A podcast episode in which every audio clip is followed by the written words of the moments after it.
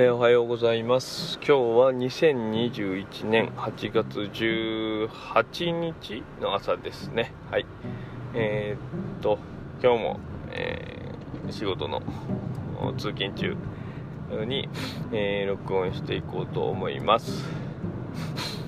えっと今日はえー、ちょっと才能の見極めみたいなところに関してちょっと思ったことがあったのでそれについて話したいと思います。えっともともとねあのきっかけっていうのは、まあ、いろんなところからきっかけはあるんだけれどもうーん最近その上水祐樹さん、えー、サイコパスのラジオなどなどやられてる上水祐樹さんの書かれてるエッセイが、まあ、大元だねそれをきっかけにちょっといろいろ考えたということがあってうんまあそのどうしようもないことのラインをどこに引くかみたいな、えー、内容の話で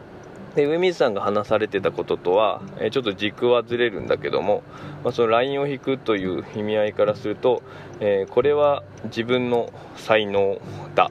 あ才能でないっていうこのラインをどう引くかっていうところについて話したいと思います。でまずそのお父さんのその才能の考え方からちょっと、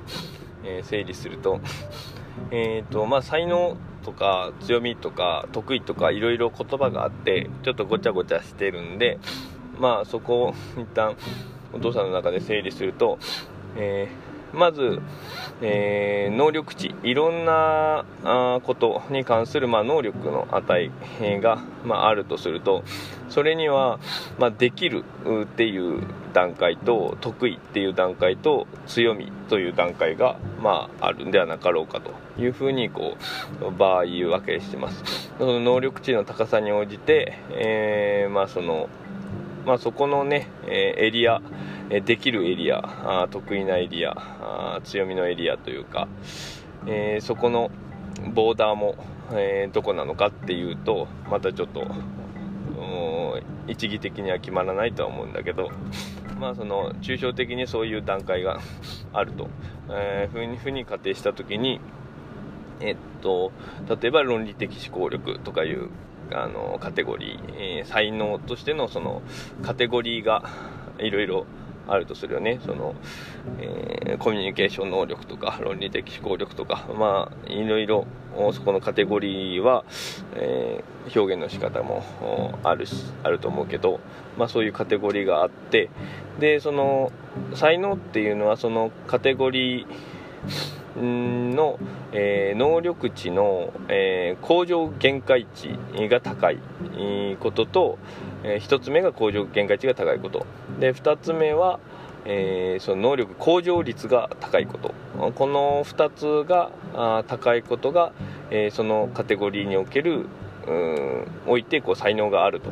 いうふうに、えー、言っていいのかなというふうにちょっとお父さんの中ではちょっと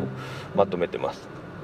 でその才能の限界率っていうのは結局その能力値の向上がどこまでもこの青天井で上がっていくっていうのは、まあ、直感的に考えづらいよね。特にその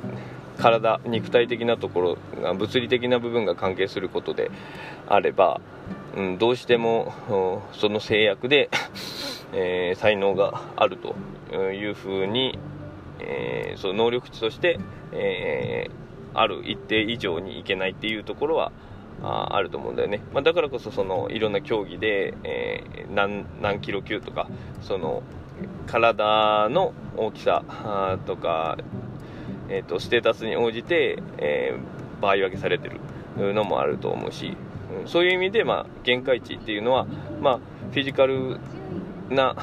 ちょっとごめん横文字になっちゃった、えーと肉体的な話じゃない。範疇でもま能力限界値みたいなのは存在するだろうというふうに思います。そもそもここの限界値自身が高くないと、まあ、才能がある。能力値を伸ばしてその強みの段階まで引き上げる。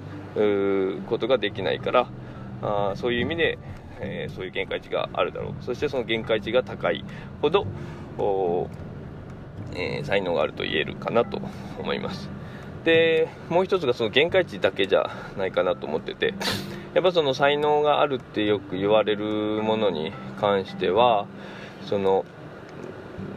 何て言うんだろうな。他よりこの上達のスピードが速いっていうふうにも思います、うん、これやっぱりその才能があるって状況だとやっぱりそれがこううまくできる、うん、でうまくできるとそのそのフィードバック、うん、吸収率もいいし、えー、いわゆるこうどんどん伸びるというか自然とノンストレスでどんどん伸びていくっていう風な、え、感じになるんじゃないかなというふうに思います。もう同じ条件でこの用意ドンとスタートした時にやっぱりその能力の伸びっていうのは、え、やっぱ個人差があると思ってて。でそれっていうのはやっぱりそのカテゴリーにその適合するような資質を持ってると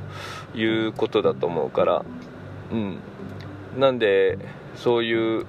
伸び率っていうのも全然違う。ここの伸び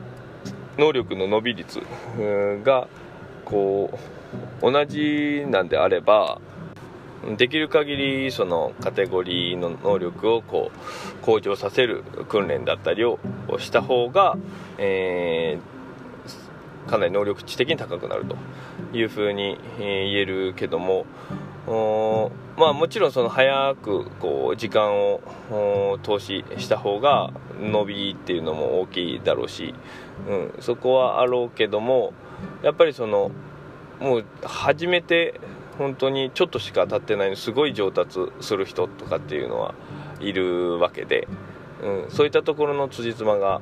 合わないというかね、うん。まあ、あとはその限界値の話も絡むかもしれないけどもう本当に全然その投資した時間によらず能力値がぐんとこう上がる人っていうのもいるというふうにこう直感的に、えー、もまあマッチするかなと思います、まあ、そういう意味で能力向上率が高いっていうのもその一つの要素かなと。なんでそのお父さんの中で、えー、まとめると才能があるっていうのは、まあ、ある能力のカテゴリーに対して、えー能力限界値がまず高いこと。そのポテンシャルだよね、えー、最大の限界値が高いということと、えー、その能力が向上するような活動をした時にその能力の向上率が高いこと。この2つが揃っているものが、えー、その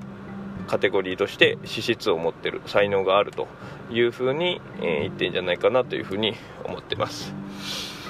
でこう前置きが長くなってしまって、えー、今もうすでに8分だから、まあ、ちょっとこのこういうお父さんこの才能の捉え方を一つしてるよっていうところで、えー、考えてもらってで、えー、その才能じゃあその才能っていうのをこうどういうふうにこう自分で見つけていくか的なところの話をしようと思ってたんだけど、えー、と長くなるんでこれはまた明日にします、えー、ごめんなさい。でこの今話した内容は前そういやその記事にもしたことあるから、えーと、このエピソードの概要欄に、え、貼っておくので、よかったらそっちも見てみてください。はい。えーとそれじゃあ今日はそんなところです。それじゃあまた。